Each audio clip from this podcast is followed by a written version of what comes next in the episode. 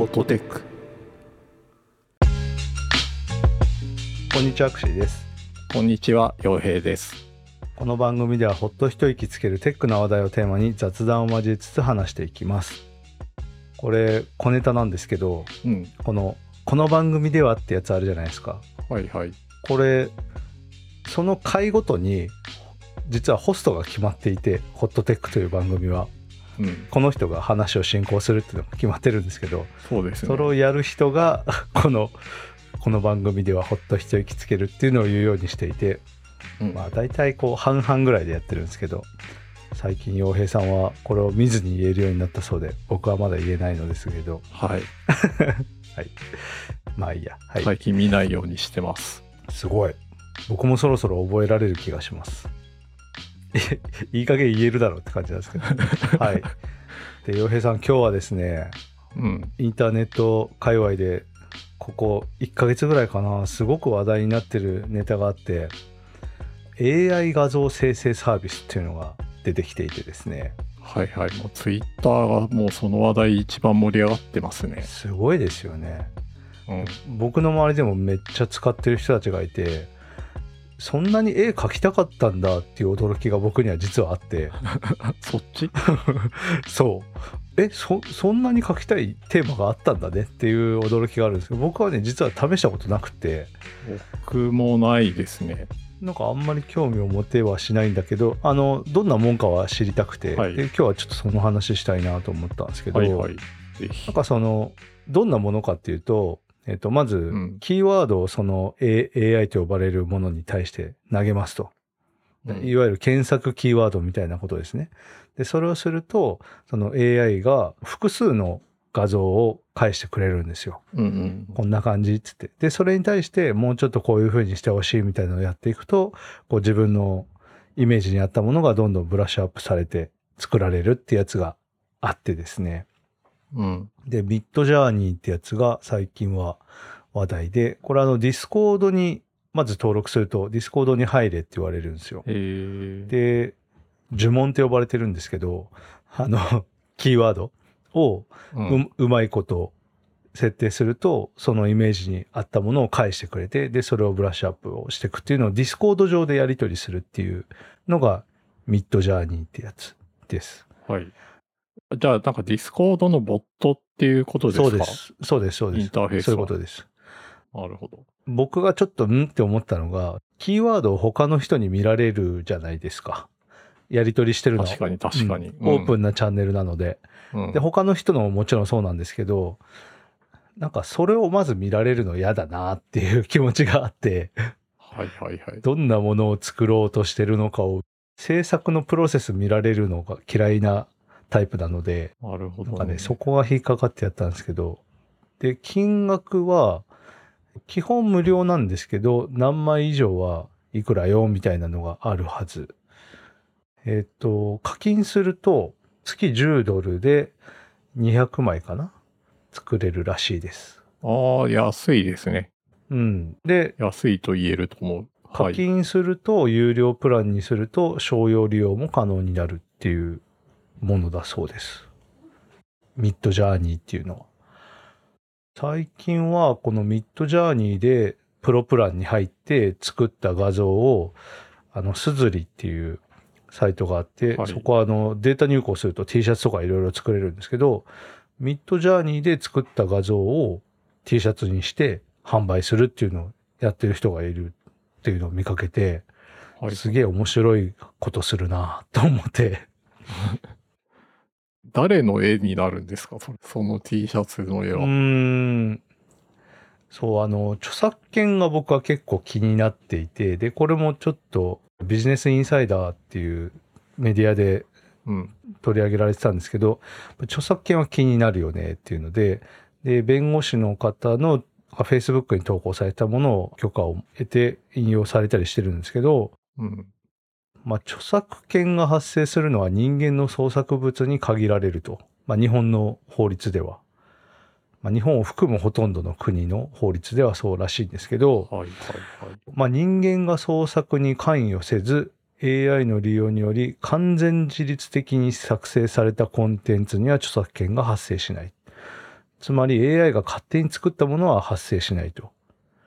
まあ、言い換えると、はい人間が指示をして創作したものは発生する可能性はあるってことですよね。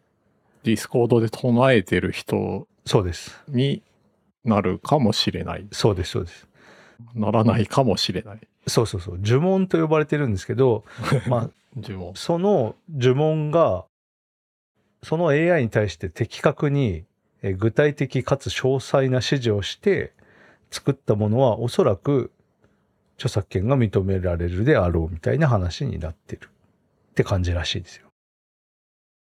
なんかね、そんそんなにしてまで画像を生成したいのかというのはちょっとわかんないですけど、確かにちょっと著作権は気になるなーっていう感じで、で、あともう一つ、ミッドジャーニー以外に、これはつい最近出たんですけど、えっ、と、ステーブルディフュージョンっていうやつがあって、これはこっちも話題ですね。そう、こっちの方がなんか爆裂的に話題っぽくて、はい。えっ、と、クオリティが高いっていうのと、あとは生成されるのが早いと。なんかミッドジャーニーは、あの、ボットなんで、ディスコードで投げてから結構時間かかるらしいんですよね。ただ、こっちは、えっ、と、6秒ぐらいで できるらしい。めっちゃ早いらしい。え、なんかそれって条件が一緒じゃないとなかなか比較が難しい問題がないですか？そうですね。ただまあ、おそらくうん。早いって言ってるってことは、あの、使ってみたみたいなエントリーを見たんですけど、はいはいお。そらく同じものでやってんのかな、きっと。で、あと、これはオープンソースなのと、あとは費用が安いって言ってますね。そうですね。オープンソースなのがとにかくすごいなと思いました。はいはいはい。で、あとは、えっ、と、有名人やポルノが、その学習データにそもそも含まれてるらしいので、あの、他の AI だと学習データにフィルターが結構かかってるらしいんですけど、うんこっちはされてない。あとは PC 上で利用できる。で、PC 上で利用した場合は無料らしいですよ。これ、あの、学習データ自体にもライセンスがあったりするんじゃないのかなっていうところが結構気がかりではありますね。そうですね。いわゆる他の人が著作権を持っているものを学習データとして使って、で、それを元に生成されたものに、その元々の学習データの著作権はどこまで影響するのっていうのは、結構気になるところですよね。なんか手放しで、面白い、受けるみたいな感じでは、ちょっと捉えられてないので、そこら辺が気になってるのかなと僕は思うんですけど、個人で利用する上ではそれはまあ問題にならないと思うんですけど、うん。商用利用した場合にどうなるのかみたいなのはね、気になる。すごい興味があるとこですね。なんか最近だとその GitHub Copilot っていう、うんうんうんあの、ちょっと別軸ですけど、はいこれもなんか GitHub 社がリリースしたエディターなんだけど、はい。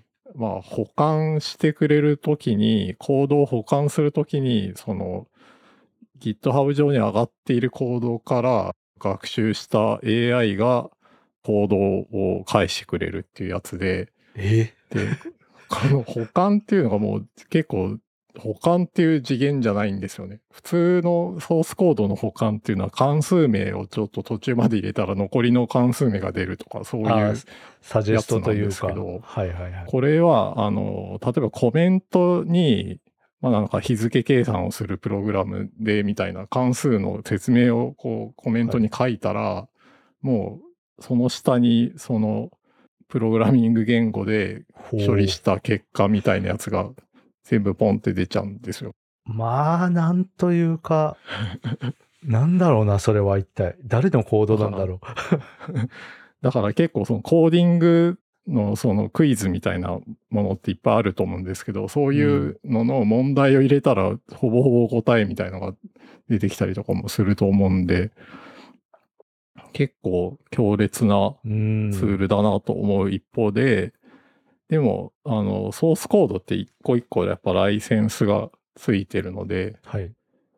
それがなんかどれぐらい、こう、まあそこ、ソースコードから学習して生成された結果とはいえ、その学習に使われたデータのライセンスみたいなものはどれぐらいこう、踏まえる必要があるのかな、みたいなのは思ったりはしていて。そうですよね。そのプログラミング言語で言うと、まあその GitHub に上がってるものとかで言うと、ライセンスの明記っていうのはまあもちろんされるじゃないですか。はい。で、その例えば、えっ、と、商用利用していいよとか、丸まんま使ってもいいけど、クレジットはしてくれよとか、まあいろんな種類あると思うんですけど、まあ、そのライセンスの延長線上で行われてるんだったらいいとは思うんだけど、そうですね。なんかこう、そんな感じもなんか聞いてるとしないなという気がするなという。なんかね、その教師データの元になってる著作権が本当に僕は気になるなっていう気がはいどうしてもしちゃうんですけど、なんか、はい。そういうのを意識しているものもあるっていうのはうん。聞いたことがあります。うん。プログラムの方は。だね、この AI が作り出すそのプログラミングであるとか、まあ、ソースコードであるとか、画像みたいなのって、もう完全に新しい時代の到来を告げるよなとは思ってて、そうですね。うん、やっぱりこう、これは本当そうだ。作っちゃった方が、その AI に作ってもらっちゃった方が早いよね、みたいな世界になってくるじゃないですか。うん。現実問題。うん。そう。そう権利処理的なところもクリアになっていれば、例えば僕らがね、その Google で画像検索して、うんこういうものあるかな、みたいなので、まあ、現実世界にあるものは大体ヒットすると思いますけど、こんな感じのやつとかっていうのはないじゃないですか。うん。そしてその検索結果もそのまま使えないじゃないですか、ビジネスでは。それを考えると、こんな感じのこれみたいな呪文を唱えて生成された画像を使えるんだったら、もうよっぽどその方が早いし、権利処理もできるから、これは相当使う気がするなとも思ったりはしますね。確かに。なんかこう、例えばですけど、お堅い感じの画像をちゃんと生成できるようになったら、まあ今ってこうたまに悪夢みたいな画像を吐き出したりするとか言われるけど、はいはい。まあそれで著作権の問題がちゃんとクリアされた画像を吐けるようになったら、うん例えば今ってこう役所とかに行くと、イラスト屋の画像とかめちゃくちゃ貼ってあると思うんですけど、めっちゃある。ああいうのが、まあ、こういったものに置き換えられる可能性とかもあるっていうことになるんですかね。そうですね。まあ、出来上がってるものを見れば、いや、これは普通に使えるでしょっていうレベルのものは全然あるので、たくさん。ああとね、最近あれですよ。あの、サイバーパンク桃太郎っていうのがあって、これははい。ミッドジャーニーで作った画像だけで漫画を描いたってやつなんですけど、これはね、結構面白いですよ。面白そう。はい。面白い、まあ、まだまだその癖が強いというか、まあ、なんだろう、AI で作ったっぽい、ちょっと今 URL 貼りましたけど、AI で作ったっぽい、その、いわゆる一枚絵が連続するから、ちょっと漫画としては、なんだろうな、濃すぎるというか、あの、劇画みたいな。そうそうそう、コマがやっぱりちょっとしんどいって感じなんですけど、油絵みたいな。そうそうそう。なんだけど、なんかね、こういう世界も来るよなって。あとはもう AI が本当に漫画を、それっぽい漫画をバーッとストーリー。ーを渡したら、よこしてくる時代来るのかな、みたいな気はしましたね。あでもこういうのちょっとなんかインターネット的で好きかも。これね、結構好きだなと思って見てましたけど。好きです。うん。ああ、面白いこれ。こういう世界観はあるよなと思ってて。うん。た、ただ僕、知り合いにイラストレーターとか漫画家みたいな人何人かいるんですけど、うん。彼らはやっぱりそのアイデアの源泉としてこういうのを使うのは全然ありだみたいなことは言ってるんですけど、はいはいはい。まあ例えばこうこんな感じの絵っていうので自分で一からラフ描くのって当然大変なんですけどその構図の参考にしたりとか、新しいアイデアがパッとここで出たりするとおいいじゃんみたいな感じでそれをベースにそのまま使わないんだけど、まあ、自分のタッチで描いていくみたいなことをするために活用をするっていうのもあるらしい。へただ、二つ目のステーブルディフュージョンって方はそうなんですけど、はい絵柄のタッチとか、その、この人っぽい画風で頼むわみたいなことができるらしくて、おーちょっとグレーですね、それは。うん。で例えば、えっ、と、まあ、巨匠の、なんだろう、ゴッホとか、まあ、た、例えばですけど、そういうことはいはいもできるらしくて、現役で今やってる人たちって、まあ当然いるじゃないですか。イラスト描いたりとか、漫画描いたりとか。うんでそういう人たちが自分の著作物をここの教師データにかけられることを良しとするかどうかっていうのは、これすげえ難しい問題をはらんでるなと思って、まあ直接。ね、当事者ではないですけど、これはどういう感じなんだっていう技術がね、こう人間を取り込んでいくときによくある議論にはなると思うんですけど、これは、確かに。だって、著作権ってね、期間があるから。うん、そうですね。50年でしたっけ？日本は。70じゃないかな。多分。あ、70になったのか。はい。かね、そういうのを考えると。でも、その、まあ、何でもそうだと思うんですけど、うん。じゃあオリジナルって何なんでしょうねって僕は結構思っていて、ああ、そう、ね。今パッとオオリジナルっぽいものでもいろんな技法であるとかその他の人の影響って絶対受けるわけじゃないですか。そうですね。何をもってオリジナルですかっていうのはまあこれはこれで気になるなっていうあの戦いたいわけでも喧嘩したいわけでもないんですけど。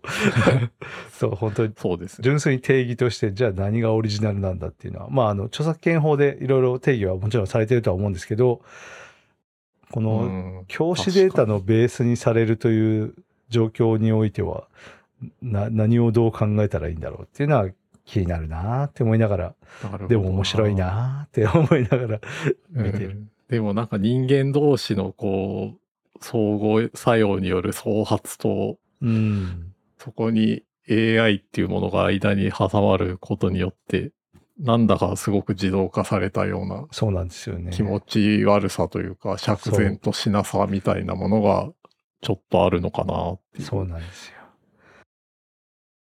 でもね、あの、一個気になるのは、うんなんかのツイートで見たんですけど、はい。俺たちは確定申告とか、めんどくせえことを AI にやらせようと思ってたのに、全然 AI はそんなことしないで優雅に絵を描いてるっていうツイートを見て、めちゃくちゃウケるなと思って、本当だよと思って。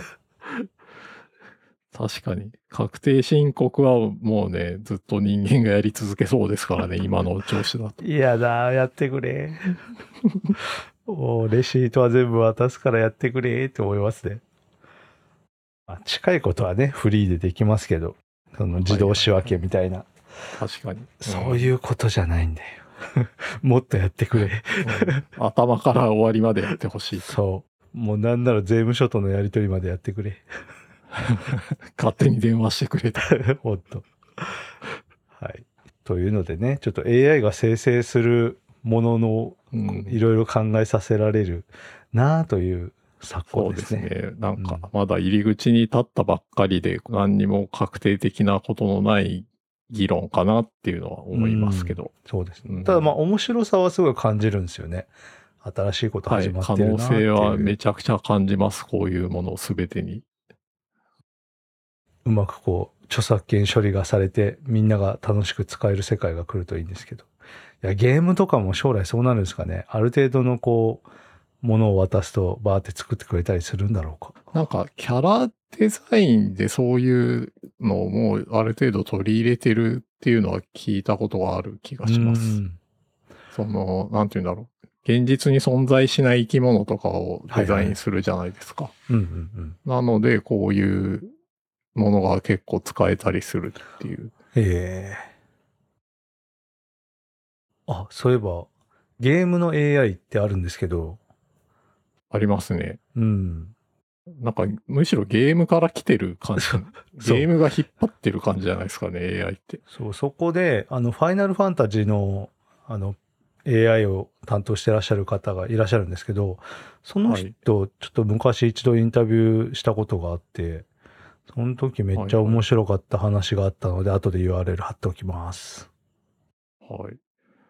確かね、あの、なんだっけ、ディープマインドのうん。CEO とかも、もともとはゲーム畑の人だったはず。まあゲームの方がね、やっぱりこう必要とされるものも多いでしょうからね。そうですね。やっぱコンピューターがね、相手だったりとか対戦とかするから。うん。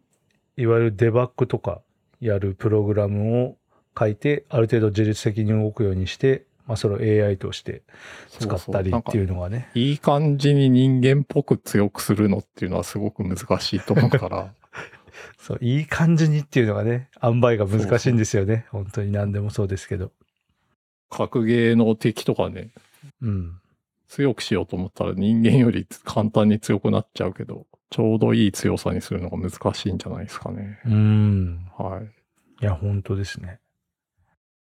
まあ、そんな感じでね、ちょっといい感じに AI がもっとうん。人間の助けをしてくれて、人間しかできないことを人間はやっていきたいなと、常々思いますね。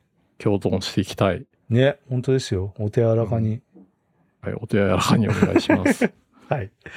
といったところでした。フォトテックでは皆さんからの感想をお待ちしています。ツイッターでハッシュタグ、ハッシュホットテックをつけて、感想や取り上げてほしいテーマなどをぜひツイートしてください。また、お便りは番組公式ツイッターからリンクしています。ご用の方はそちらからお願いします。番組が気に入っていただけた方はぜひ、ポッドキャストアプリや Spotify などで購読をよろしくお願いいたします。